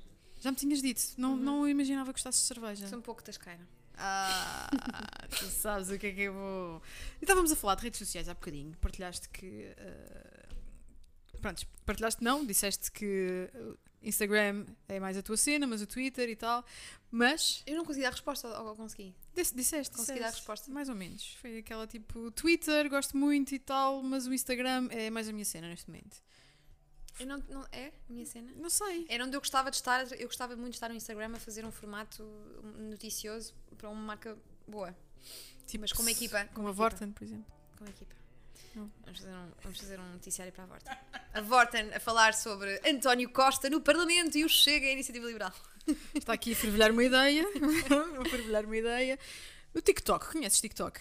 Não. Não conheces o TikTok? TikTok a é, é uma coisa que tem vídeos, não é? É, As pessoas cantam? Às vezes. Eu não sei muito, desculpa. Não. Mas já ouvi falar. Não. que acho, acontece acho que devias, acho que devias explorar Achas que eu TikTok. ia, te- tenho potencial? Não sei, aquilo, aquilo para já, lembras-te do antigo. hum, Não era Vimeo, que o Vimeo ainda existe, o outro, Vine. Uhum. Lembras do Vine? Tem um vibe muito Vine. Muito. Mas em vertical, um formato vertical. Mas qual é a diferença para o Instagram, para as stories? Para as stories, é que aquilo tipo, permite maior edição daquilo que tu Mas constróis. na, na app mesmo? na app, Ok. in-app, e depois tu tens uma modalidade que é de conteúdos de 15 segundos, como no Instagram, ou então de até um minuto, uma coisa assim. E as ferramentas de edição dão para brincar um bocadinho com aquilo. Mas sim, é uma rede onde estão ah, muitos adolescentes. Ok. Muitos, muitos adolescentes. E agora tu começas a ver também alguns criadores de conteúdo ah, começarem a entrar lá, a fazer, claro, um conteúdo mais maduro, mas, mas estão lá por uma Mas questão é uma, de rede, alcance. é uma rede que está a crescer ou é um, Muito. achas que é um fenómeno tipo o Snapchat que depois passa? Está a crescer No mundo inteiro? no mundo Em inteiro. Portugal também? Em Portugal também. Ok. E apesar de estar lá muita gente jovem, acredito que durante o próximo ano vamos, vamos ver. Vamos ver eh, outros meios a Vou entrarem já lá. sacar o TikTok quando sair daqui. Yeah, e vais, vais ter que perder muito tempo a ver e vais ver muita coisa que tu ficas tipo, what the fuck? Mas tu entras lá e as pessoas que não estás a saber? Diana. Duarte está no TikTok? Tipo as pessoas que são tuas amigas, como é que funciona? Não, não precisas de revelar, Ah, eh, não precisas ok. dizer, ai, agora quero, não. Eh, Podes só estar lá, tipo, como Ah, voyeur. só Eu- estou lá como voyeur, tipo, só só estou a ver, tipo, não não estou a publicar, porque eu sou um bicho curioso. Mas acho que devias dar uma vista de olhos. Ok, se tem vídeo, vou lá. Vou dar uma chance. Uma chance. TikTok. É de, é de que país, TikTok? Ah, acho brasileiro? que não, China. É China, ok. Acho que começou, começou por lá. Ah, pá, vês, eu não, vês todas as redes sociais, mas não domino assim tanto. Não faz mal, estou aqui também para, para, me ajudar, te ajudar nesse, nesse sentido, mas acho que é uma rede que poderá ser interessante ou não para, para ti. E para todos, acho que as marcas também, mais dia Ok. menos dia, estamos todos Ah, lá. é? Pronto, então Sim, vou, vou sim, mesmo sim, estar sim. a isso. E eh, falando de influenciadores, porque pá, é um tema que eu costumo trazer para aqui, porque acho que em Portugal nós vivemos numa bolha de, de influenciadores, há muitos, há demasiados, para um país que é tão pequeno. Eh, e gostava de também perceber um bocadinho a, a tua opinião, eh, se tens essa sensibilidade de achar que há muito, que há pouco, que a forma como eles trabalham, o que é que tu conheces desse mundo de, de- eu não dos influencers? Muitos, eu não sigo muitos influenciadores. hum, talvez porque não esteja interessado. Não é isso que, eu- não é isso que eu procuro na internet. Uhum. Hum, cremes e, e comida. Nada disso. Se calhar é por És isso. completamente à, à parte desse, Se desse calhar é por universo. isso, sim. Um, eu fui convidada uh, para ir àquele evento do Marcelo Belo de Souza com os 40 influencers e, e olhei para, para, o, para o lote de convidados. Conheces alguém? Sim, quase toda a gente. Muitos não conhecia, mas eram quase todos influenciadores com muitos, muitos seguidores. Mas reparei que os que eu seguia, eu seguia para aí 5 ou 4, 5 ou 6 de, que, estavam ali eram os humoristas.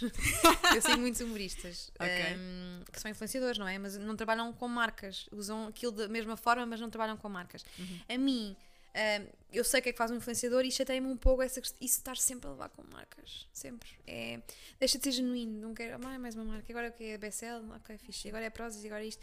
E, e vendem-se a tudo e para mim a mensagem não, não chega. Ok. É, Porque a publicidade para me chegar a mim tem que ser fino, tem que ser. Eu sou muito a favor de brand content, acho que é o futuro de dos bons conteúdos é brand content, mas uh, as marcas têm que estar ali uh, de uma forma que não seja intrusiva. Uhum. E já se nota muito, porque estas pessoas, tipo, ah, ele fez 10 posts esta semana, tudo com marcas. E tu, ah, já não é sempre quero. uma diferente. E depois, não sei, acho que a credibilidade não, não vai passar por aí. Uhum. E mesmo as marcas vão ser inteligentes o suficiente para perceber, eu não quero estar numa, numa, numa pessoa que, tem- que faz publicidade de Eu acho tudo. que as marcas já começaram a ser. Aliás, o próprio Instagram agora acabou com os likes, né? Não sei se no teu telefone Mas já tá acabou, mas, mas voltou. Eu hoje reparei, olha, ninguém tem likes, olha, É. este, este tipo tem sempre tantos likes, não tem likes hoje, mas agora já tinha à noite. Não, era que estranho. Por Por exemplo, de estar a lançar o pânico, achas que faz sentido tirar os likes? Acho, faz Para- como é que as marcas vão sentido. sofrer ou não? Não, as marcas, através das agências, vão continuar a saber o nível de im- importância que tem o determinado influenciador, não é? Isto através de APIs que ligam ao Instagram conseguem Mas as saber. pessoas que vão para ali, um, que acontece muito, eh, há pessoas que vão para ali à procura de- de- de- de alimentar a sua autoestima, não é? Temos pena. Vão Como para é um que vão psicólogo. fazer isso agora? Vão para um psicólogo. Não um vão estar lá aos 100 psicoterapeuta. likes nesta foto com o sutiã à mostra. Vão para um psicólogo para fazer psicoterapia, não sei. Porque Mas acho que não é que isto vai, é capaz, a taxas de suicídio podem aumentar por causa de retirar os likes do Instagram, vamos repensar essa decisão. Estás aqui a, a ser um bocadinho evangelista da desgraça. Ninguém se vai suicidar Eu por causa acho do que- Instagram. Não, que eu não. acho que há- é- isto é, é problemático, mas eu acho que há mesmo muitas autoestimas hoje em dia sustentadas por likes. Eu, eu Vasco- E é sempre- as pessoas vão, vão ouvir o problemas. Vasco que está a rir aqui no background. Mas não é verdade. eu acho que temos de ter atenção a isso, malta. Ah, infelizmente, eu também acho que tu tens razão. Mas isto para te dizer que É preocupante. É preocupante porque não se privilegia o conteúdo, privilegia-se o número de likes que aquela pessoa tem, aquela pessoa, aquela marca, aquele whatever. Claro, tu, tu investes 5 mil euros numas mamas e depois não tens os likes ali. Amor Como assim? É um investimento completamente. Mas e o conteúdo, Diana? Quando é que nós vamos privilegiar o conteúdo? Eu espero viver nesse mundo também. Eu também. Vamos trabalhar para isso. Esse mundo existe. Não é a maioria, E não é em Portugal, sem dúvida. mas pode vir a ser. Eu também, eu acredito nesse futuro, mas acho que ainda Vamos trabalhar estamos- para isso, estamos na área certa. Espero que sim. Depois desta entrevista vamos, vamos começar a pensar em ideias. É, Completamente. Por Pensamos. acaso tenho um evento em que gostaria de te convidar. Olha, para- Então acompanhem os próximos episódios Não, não, de Diana não, e Vanessa. Depois, não, mas acho, que- acho que vais gostar. Porque é isto que eu tenho, tenho. Não é vergonha, porque pronto, é o meu país e eu gosto muito de ser português e adoro os portugueses. E, mas sinto falta desse nível de, de, de criação que tenha aquele conteúdo mais profundo. Como sei, tu mas, disseste. mas tu pensar que- na rapidez com que isso acontece hoje em dia, não, não há tempo para, para pensar, não há tempo para produzir coisas, porque o pensamento exige silêncio, exige alguma solidão, exige construção, e se as coisas são tão rápidas, e se hoje em dia tu queres ter uma presença diária, queres lembrar-te das outras pessoas que estás todos os dias ali, como é que Tenho consegues fazer uma coisa boa? Não, não Vamos ser todos conseguem. burros. Vamos ser todos burros. Isso é assustador. Eu quero, eu- o meu objetivo em estar vivo é morrer um bocadinho menos burra, o menos burra possível. Nós vamos todos morrer burros, não é? E é fixe estar do lado em que, pá, a ideia de estar aqui é aprenderes o máximo possível, rodear-te de pessoas que, que te influenciem. Sim, Porque essa, essa questão dos influencers, é- a palavra é muito interessante, porque eu acho, eu acho que nós nascemos, ah, somos influenciados, influenciamos e morremos. Sim. Porque nós somos resultado de influências. Eu estou sempre à procura de influências boas na, na minha vida. Ah, e acho que esse é o caminho da, da influência no digital em qualquer lado. É influenciar de uma forma positiva e que passe qualquer coisa. E não somente aquela marca que está ali. Sim. Atenção, eu não Imagina, tenho. eh, pensando, a Nívia. Hum, A Nívia deve, deve fazer. Deve fazer eh, Não, eles fazem excelentes anúncios, são excelentes. então se calhar disse logo uma coisa boa. Mas imagina, uma marca que esteja aí a ser tagada em- numa influencer qualquer, em que simplesmente ela está a mostrar que tem um corpo bom. Se calhar porque, é que- porque é que a Nivea não faz uma, um conteúdo sobre um, um tema mais tipo sobre saúde? Uhum. Ou seja, vais informar as pessoas, dás credibilidade à marca, fazes publicidade e tu saíste dali Uhum. Acrescentou-te qualquer coisa. Eu eh, identifico-me com esse tipo de, de brand content, com esse tipo de publicidade. Com isto, eu não tenho nada contra, contra a criação de conteúdo que, que vigora em Portugal. Eu só gostaria de ver mais diversidade. Só porque eu acho que neste momento ela não existe.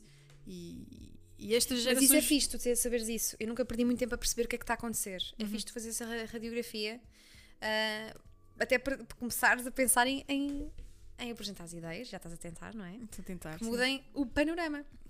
Tentando, estou tentando. Mas pronto, já sei que posso contar Estás contigo. estás na não, eu certa, posso sim. contar contigo porque Tens- tens Ah. tens- podes contar comigo, Ana. vamos, vamos mudar, vamos mudar. Não sei se mudamos o mundo, mas ao menos este Portugal. com, com, este, com Ah, esta falta de diversidade, ainda bem. Estou muito incomodada, muito. Eu ainda esta semana li um, um comentário no Facebook do Gonçalo Castelo Branco em que ele dizia que em Portugal não há um único podcast de jeito. É Ele, lá. assim, muito chateado. Uhum. Eu fiquei tipo, agora que eu entrei no mercado dos podcasts este ano, não há nenhum jeito. Eu pensava, pá, nem o meu. O meu foi nomeado, não é assim de jeito. E foi, fui perguntar o que é que, é que- que é que faz falta. Ele, ele disse-me isso, que há falta de diversidade, é sempre igual. É sempre este o tema. Vamos estar sempre a bater nesta tecla. Mas é, é importante, ele não me conseguiu esclarecer eh, cabalmente, é, é- é- não há nenhum jeito, mas o que é que é preciso para ser de jeito? Uhum, Expliquem o que é que é preciso. uhum. É difícil explicar. É Para porque mim é isso, é, ter, é, tu- é aquilo que já que falámos aqui toda esta conversa. É. Hum, Vamos é ter, para lá. ter conteúdo pensante. Vamos para lá, vamos para lá. Vamos- a próxima geração vai, vai, ser, vai ser diferente. Vai Vamos ser ver. diferente.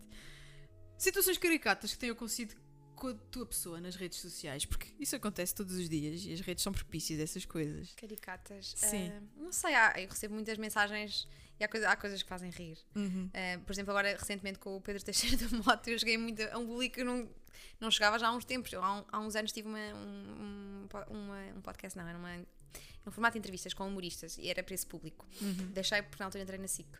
E agora, do nada, momentaneamente entrei outra vez nesse público e recebo, tenho recebido centenas de mensagens do público de Pedro Teixeira da Mota e é Ok. sempre com comentários muito hum, a fazer a corte, coisas assim engraçadas, que é sempre engraçado de ler. Aproveitando. Mas é engraçado porque são miúdos, não é? Aham. Eu Estou apaixonado por ti. Opa! Coisas assim, de miúdos, tipo, Isso é engraçado. 99, 2000. Como assim? Quem é que nasce nessa altura? Tipo, isto. Não, é impossível. E falando do estado das redes sociais em Portugal, porque as pessoas.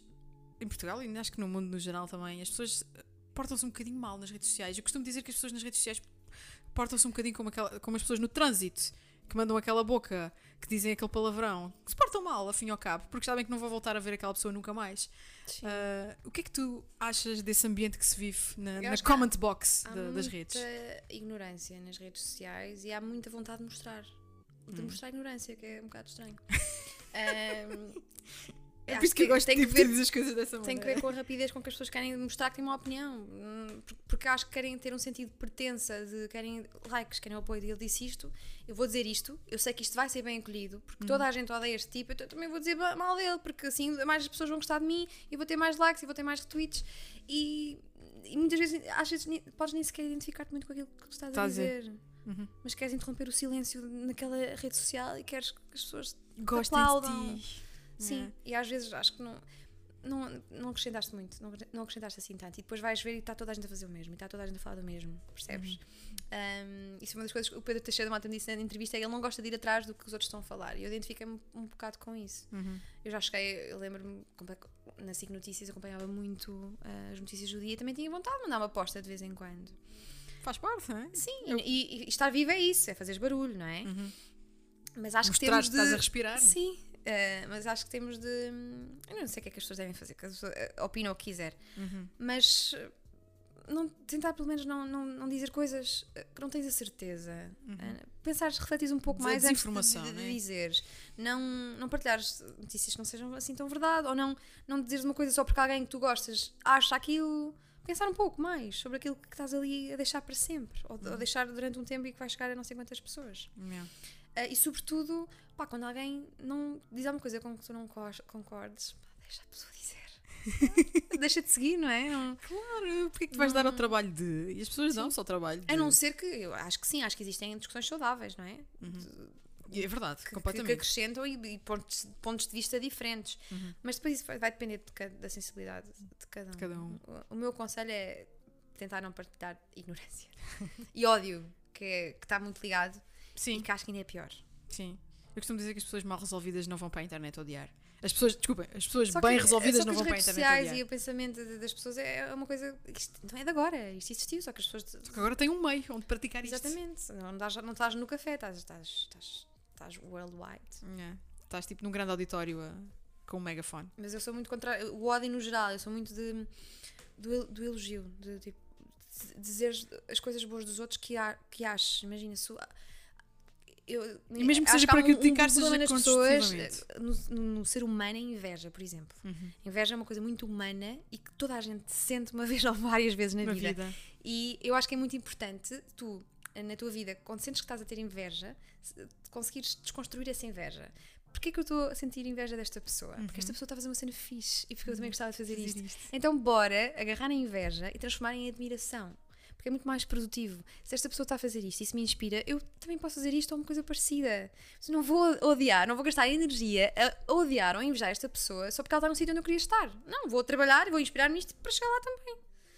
E acho que é muito mais, muito mais produtivo. E dizeres, opá, ela está a fazer isto bem.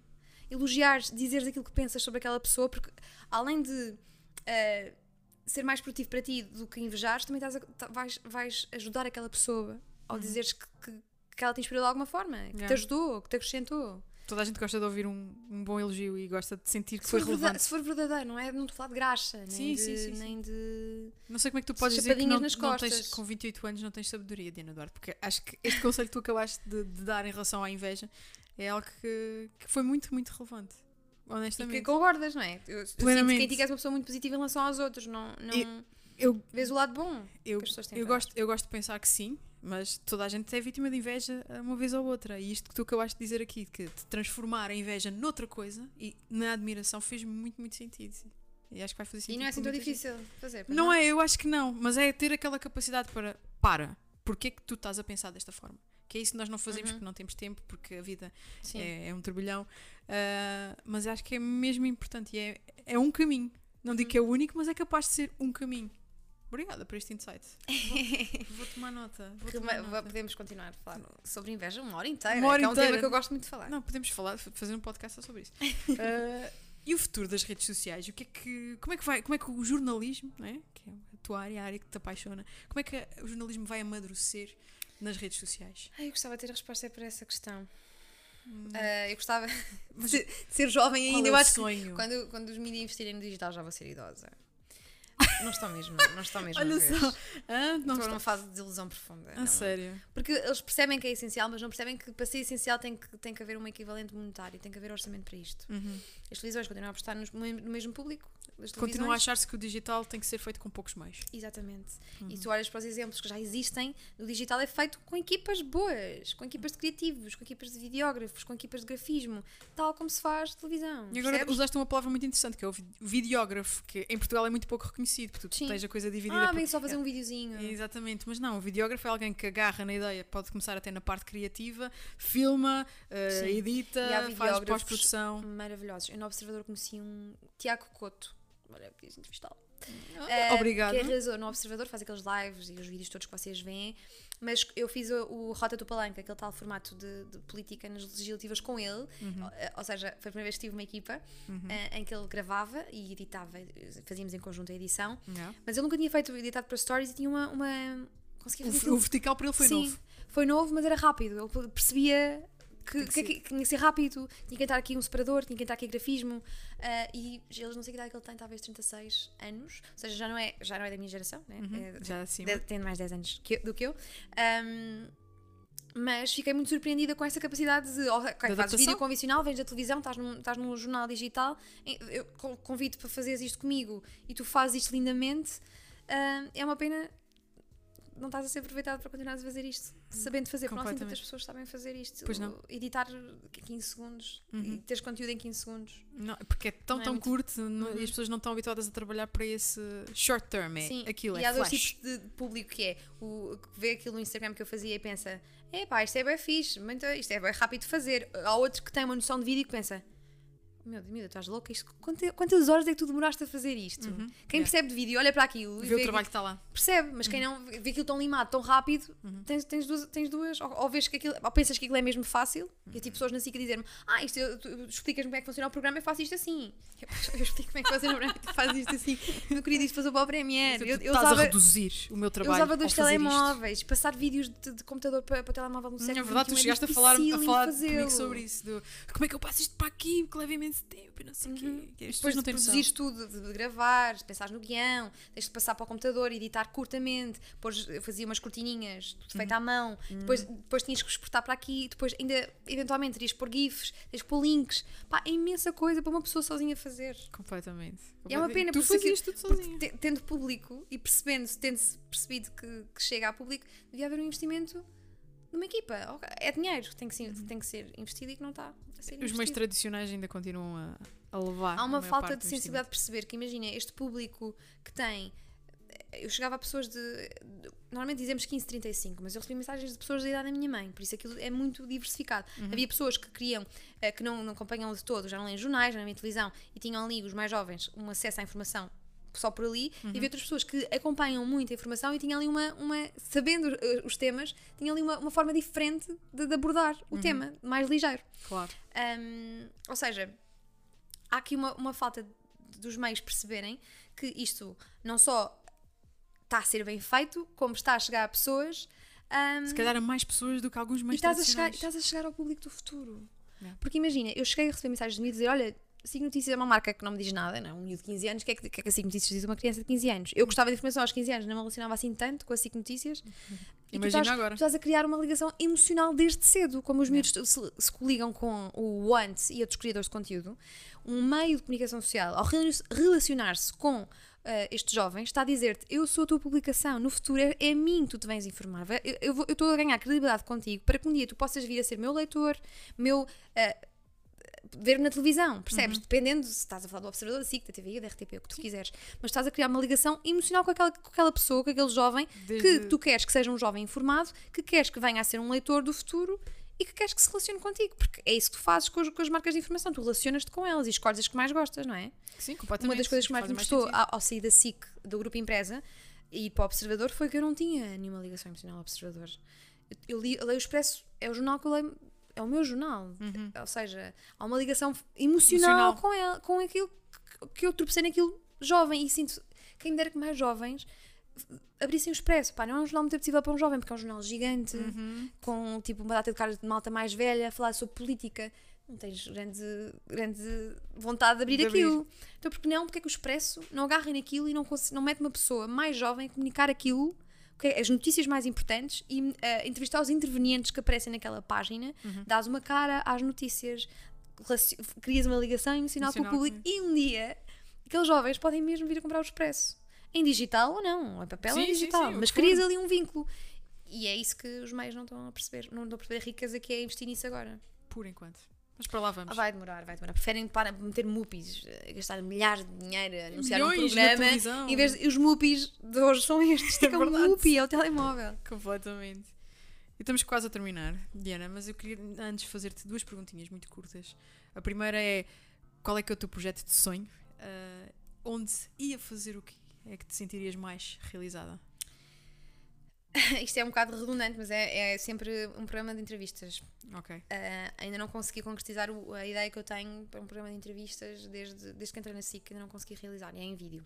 Em vídeo. Agora estou no podcast, Uhum. mas o- o- aquilo que eu gostaria de fazer era um programa de entrevistas em vídeo. Ok. que teria assim as suas particularidades, Uhum. Ah, mas entre outros, mu- muitos outros sonhos. Em termos de, de audiovisual e digital, é, é um programa de entrevistas. Ok. E vamos terminar, mas antes, onde é que é o teu cantinho na internet e onde é que as pessoas te podem encontrar? Podem encontrar-me no Facebook, no Instagram e no Twitter com Y Diana Duarte. E estou a pensar em criar YouTube, um canal. Acho canal ótimo. ter, só para pôr lá tipo trabalhos que às vezes dizem que as minhas coisas estão muito espalhadas. Uhum. Agora estive na SIC, estás no Observador e as coisas estão muito espalhadas e se calhar por meter tudo num, num repositório, talvez. Acho ótimo. E Mas um, sempre com o mesmo Y Diana Duarte. e um site. Um site, já tens um, não é? Tem. Todo mundo precisa de um site. Tenho dito isso também, que eu devia ter um site, mas é é um bocado pedante, tipo dianaduarte.pt. Não, não é de todo. É o mesmo mindset que tu estás a ter em relação ao YouTube. É teres um site também ou que seja o teu repositório de trabalho. Porque é a tua morada na internet. Toda a gente tem uma casa. Mas é fixe, mas pomos o nosso nome? A minha dúvida é, põe o nome ou põe outro, outro, outra, outra... Põe o teu nome. Não te chamas Diana Duarte? dianaduarte.pt.com .com. dianaduarte.com. Vamos pensar Sabe-se. sempre shoot for the stars. ok. Mas o que é que vale um site se não tiveres redes sociais para, para empurrar para lá? Isso é verdade. E tu tens as tuas redes sociais, mas é no site que as pessoas. Vamos pensar isto de um ponto de vista de, de prático. Quando as pessoas pesquisarem Diana Duarte, é, Vão para o meu site. vão para o teu site. Ok. Mas depois há o desafio que é, para ter um site tem que ser um site bom, bem feito. Há sites massacrantes. Vou-te mostrar o meu, está brutal. Ok, vou ver o teu. E fui, Tirar eu, e fui eu que o fiz, eu sou Foste tu? péssima. Sabes fazer sites? Com a ferramenta que eu tenho para te mostrar, qualquer dia vou ser patrocinada por eles, Squarespace. sites. Já te mostro, mas vais Ok. gostar. E foi rápido, foi fácil e está lá tudo. Ok. E é ponto .com? .com. Ok. vanessameral.com. Vamos ver isso. Vamos agradecer então aqui à Diana Duarte por ter estado neste episódio dos Antissociais. Espero que Obrigada tenhas gostado. Gostei muito. Tenhas gostado, foi Gostei muito de, de conversar contigo. Gostei muito de cerveja. Vou acabá-la agora. Hum, dois corvos, estão a ver? Another customer! Uh, pá, espero que tenhas gostado. Eu estava aqui, confesso que estava um bocadinho receosa porque, lá está, este é o teu mundo, não é o meu, mas uh, achei que merecia uma conversa decente contigo e que isto ficasse registado. E gostei muito da tua postura entrevistadora. A sério? Não achaste jeito para isto. Não, não, Vou um ver os outros episódios. Não, não, não. Não, não at- atropelar é bom. É? Revela que estás dentro da conversa e estás Sim, curiosa. em mas podia ter sido um atropelar tipo com uma bicicleta ou um Não, atropelar estou inteira, tipo estou inteira. caminhão. Estou inteira. Achas que correu bem? Eu acho que sim. Ótimo, flattered. Vou Obrigada. querer ver este episódio. E os outros também, por favor. Os outros também. Vou ver todos. Obrigada. Obrigada. Bem, vamos despedir. Obrigada, Diana. Obrigada. Obrigada, Dois Coros, pelas jolas. E vemo-nos num próximo episódio dos Antissociais.